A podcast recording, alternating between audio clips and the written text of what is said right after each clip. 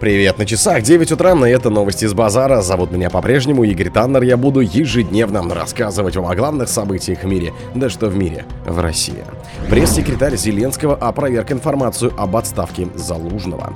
На колени не поставили. Путин и Лукашенко определили планы на будущее. Спортивный арбитражный суд дисквалифицировал Валиеву на 4 года. ЕК готова задействовать механизм приостановки прав в Венгрии в Евросоюзе. БРИКС в 2023 году обогнали большую семерку по доле мировой экономики. Глава Минприроды оценил открытие России озера подо льдом Антарктиды. Спонсор подкаста Глаз Бога. Глаз Бога это самый подробный и удобный бот пробива людей, их соцсетей и автомобилей в Телеграме. Пресс-секретарь Зеленского опроверг информацию об отставке Залужного. Пресс-секретарь Владимира Зеленского Сергей Никифоров в комментарии изданию «Украинская правда» опроверг сообщение об отставке главнокомандующего ВСУ Валерия Залужного. Точно нет. Президент не увольнял главкома, сказал он, отвечая на соответствующий вопрос. Ранее в понедельник украинский парламентарий Александр Гончаренко со ссылкой на собственные источники заявил, что Залужному объявили об отставке, однако текста указа пока нет. По словам депутата, главкому ВСУ предлагали должность посла в одной из из европейских стран, но тот отказался. В свою очередь, об увольнении Залужного ранее сегодня также сообщал экс-депутат Верховной Рады Борислав Береза. При этом Минобороны Украины после этих заявлений опубликовала в Телеграм пост с текстом «Это неправда». Последнее время ряд украинских и западных СМИ писали о серьезных разногласиях между президентом Украины и главнокомандующим ВСУ. На колени и поставили Путин и Лукашенко определили планы на будущее. В Санкт-Петербурге прошло заседание Высшего Госсовета Союзного государства. Президенты России и Белоруссии до этого два дня провели вместе на памятных мероприятиях и переговорах. Совещание стало логичным завершением насыщенной программы. В декабре исполнилось 25 лет со дня подписания договора о союзном государстве. В 2019 году Москва и Минск приступили к реализации почти 30 дорожных карт, направленных на углубление взаимной интеграции.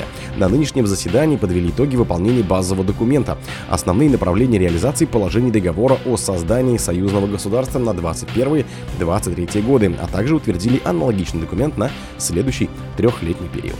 Спортивный арбитражный суд дисквалифицировал Валиеву на 4 года. Спортивный арбитражный суд принял решение дисквалифицировать на 4 года российскую фигуристку Камила Валееву за нарушение антидопинговых правил, сообщается на сайте суда.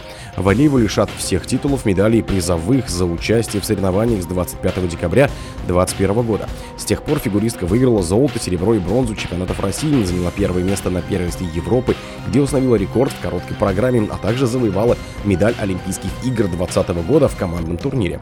На чемпионате России 2022 года второй после Валиева стала Александра Трусова. Третье место заняла Анна Щербакова. Четвертое – Аделина Петросян. Спортивный арбитражный суд отменил решение дисциплинарного антидопингового комитета Российского антидопингового агентства, который установил отсутствие вины и халатности и не наложил на спортсменку наказание, однако аннулировал результат на чемпионате России.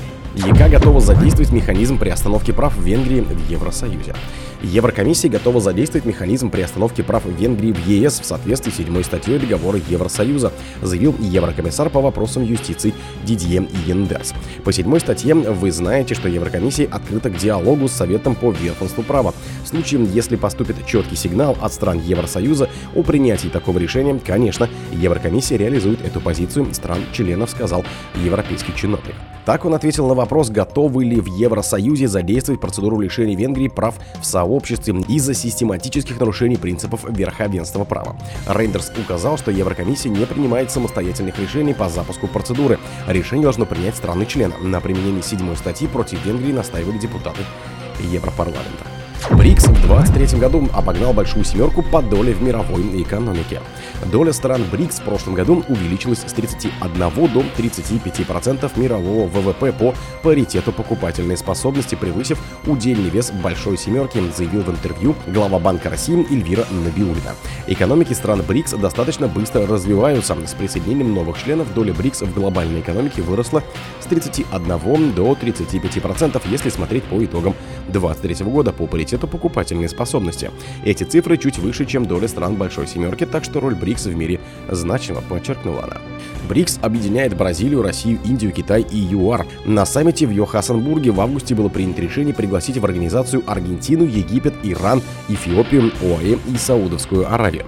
Позднее Аргентина отказалась от участия в объединении. Полноценное членство новых стран в этой организации началось с 1 января 2024 года.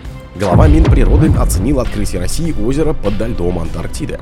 Открытием российскими полярниками озера Восток под льдами Антарктиды последнее крупнейшее географическое открытие. Ученый сравнивает его с лунной гонкой, заявил глава Минприроды РФ Александр Козлов.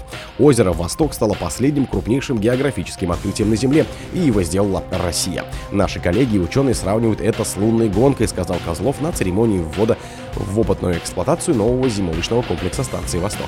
По его словам, сейчас российские ученые готовятся к тому, чтобы проникнуть в водоем и изучить его.